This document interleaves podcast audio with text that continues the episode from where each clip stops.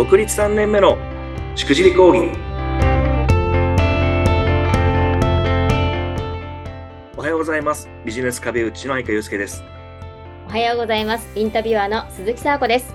相川さん今日もよろしくお願いします。お願いしますさて前回は根付けをテーマにお話しいただいて、まあ、多くの人が陥りがちなしくじりついて伺いましたが、今回はどんなしくじり講義が聞けるんでしょうか？そうですね。今日のテーマは必然性の欠如。これをテーマにお話しできればなと思っています。必然性の欠如、なんだか難しい言葉が並んでますけれども。はい。もうこれ、ズバリ言うんであれば、ちょっと相川さんから買う必然性って何ですかっていう話なんですよね。うわー。結構こう、ぐさっとくるやつですね。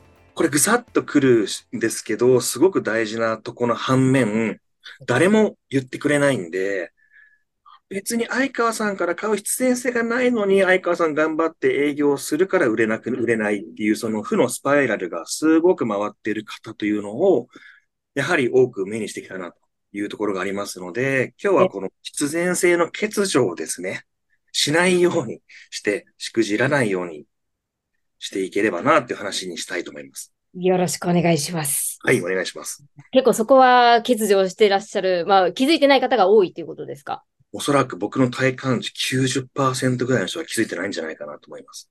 本当ですか？はい。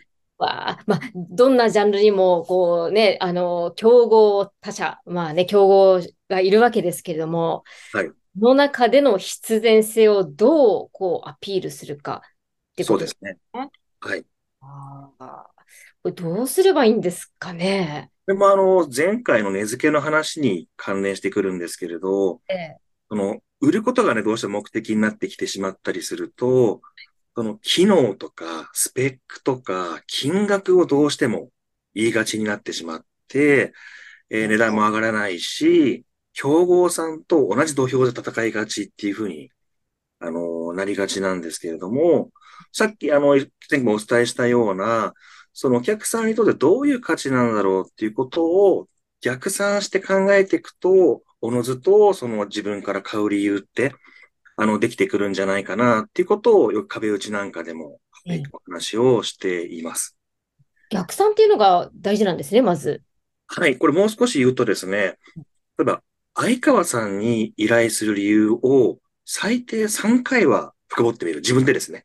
自分に依頼する理由ってなんだっけって。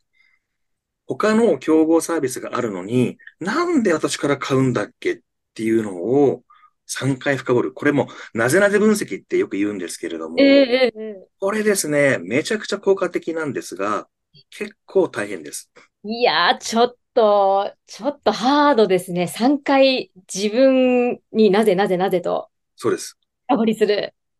そうなんです。で、これ先日のあの、実は壁打ち会がまさにこれをやるのに適していて、あの、先日のミーティング壁打ちでもあったんですが、あの、ある管理栄養士の方がですね、あの、今後、より売っていきたいという話の中で、あの、いろんな質問を取ったのが、なんでその人に、あの、依頼をするんだっけっていう議論だったんですね。ええ。で、まあ一般的な自己紹介しちゃうと、結構管理栄養士の健康知見を生かしてライティングが強みです。専門性高くできます。なんてどうしても言いがちなんですけれども、そうね。うん。ね、今パッと聞いても確かにそんなスキルはありそうだなと思いながらも、その人に発注する理由、あのなってないんですよね。他にも、まあ、同じようなサービスはあるよ、と。ありますし、その人に依頼する理由って、なんかある気もするけどない気もするって、ふわーっとした状態でいらっしゃるっていう方が結構、あの、多くいらっしゃると思います。ですので、なんかすごくね、反応よくて、ああ、じゃあ検討します、わかりました、なんて言って、そこから進まないっていうことがめちゃくちゃ起こりがちなのは、ここに大きな原因があるんじゃないかなというふうに、あの、思ってます。なるほど。あの、検討します。ありそうですね、いっぱいね。そうですね。あの、はい。検討しますで終わっちゃうパターンっていうのは、そこの一番根っこの部分で、あなたに依頼する理由が結構まだとんがってないんじゃないかなっていう部分が影響しているケースって多くあるなと思います。なるほど。じゃあもうそれは、まあ、あの壁打ちをしたり、まあ、自分自身でもどんどんこう深掘っていくことがまず大事っていうことですか？そうですね。深掘っていく中で、自分では気づいてなかった切り口とか、表現とかっていうものが生まれてくると思います。さっき言った管理栄養素の話でいきますと、これだとあの、脚色してる部分があるんですが、さっきのあのね、管理栄養士の健康知見を活かしたっていうところからですね、まあ、壁打ちを通じて、こんな風にしました。あの、裏付けのある市場リサーチと傾聴を軸にした新感覚のライティングサービスが強みです。潜在的な強みの発掘に評価をいただいています。まあ、こんな風にしたら、全然同じ人なんですけれども、違ってきますよね、これ。だいぶいい感じですね。なんかちょっと魅力も感じますし。そうなんです。ね、あのライティングサービスを受けたい人のやっぱニーズって、もっとこっちの話を聞いてほしいとか、自分が分かってないところまで深掘ってほしいとかっていうニーズがあるんじゃなかろうかと。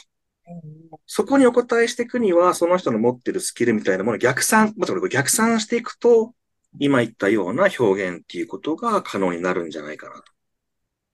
なるほど。この表現でもね、本当にだいぶこう、尖ってきて、すごくわかりやすい、響きやすいですよね。はい、全然違いますよね。これ、あの、聞き返してもらうとわかるんですけど。ええー、本当ですね。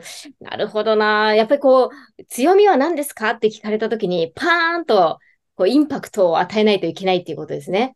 そうですね。そこがスペックとか金額ではなくて、購入者にとって一番メリットのあるものを、価値を感じるものになってるかっていうのが、すごくポイントかなと思います。やっぱりこう、例えばね、いいサービスだなと思ってても、その人を例えば紹介、こう交流会とかで紹介するにしても、はい、なんかこうね、インパクトがある方が紹介しやすいですしね。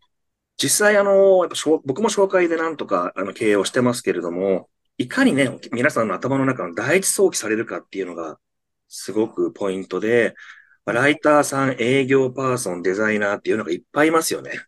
うん、そうでしょうね。デザイナーと言ったら相川さんだからなりづらいんですけれども、さっき言った切り口でいきますと、傾聴に特化したライティングだったら相川さんみたいな、なんかそういうことですよね。ああ、なるほど。そういう切り口がやっぱりお客様のニーズから逆算して、こう、とんがらせて、とんがらせて、はい。キャッチフレーズみたいな感じで。そうですね。はい。それが、あとよく、よくあるしくじりでいきますと、これも肉付けするとあれですね。あの、広く取り入ってしまうんですよね。何でもできますみたいな。ああ、ああ、私もでも書いたことあるな。なんか、あの、幅広く対応します的な。そうです。幅広く何でもできますんで、何かあったらよろしくお願いしますってめちゃくちゃ耳障りいいんですけど、え記憶に残らないんですよね、やっぱりね。本当ですよね。記憶に残らないですね。そこをじゃあ絞ろうとすると、今度は、あの、絞ったことによる機械損失が怖くなっちゃって絞れないっていうことになりがちで、はい。結局、ふわっと紹介して、ふわっと印象に残って、なかなか紹介も生まれないですし、商談しても、あ、なんかいっぱいできるんですね。わかりました。検討しますってなりますし。やっぱり。そのスパイラルで結構苦しんでる方いらっしゃいますので、まあ、ぜひこれを聞いた方ですね、自分のサービスの必然性、なかなか自分で苦しければ、ぜひあの僕の主催している壁打ち会に来てもらって、あの存分にあの壁打ちをして書いていただけると気づきがあるんじゃないかなと思ってます。一人でね、やっぱ深掘りってなかなか難しいですもんね。いや難しいです、一人は。はい。ぜひぜひそういった交流会に参加して、壁打ちしたら、こう新しい魅力が自分のね、あのポイントが見つかるかもということですね。そうですね。はい。ありがとうございます。今回は必然性の欠如についてテーマにお話しいただきました。相川さんどうもありがとうございました。はい、ありがとうございました。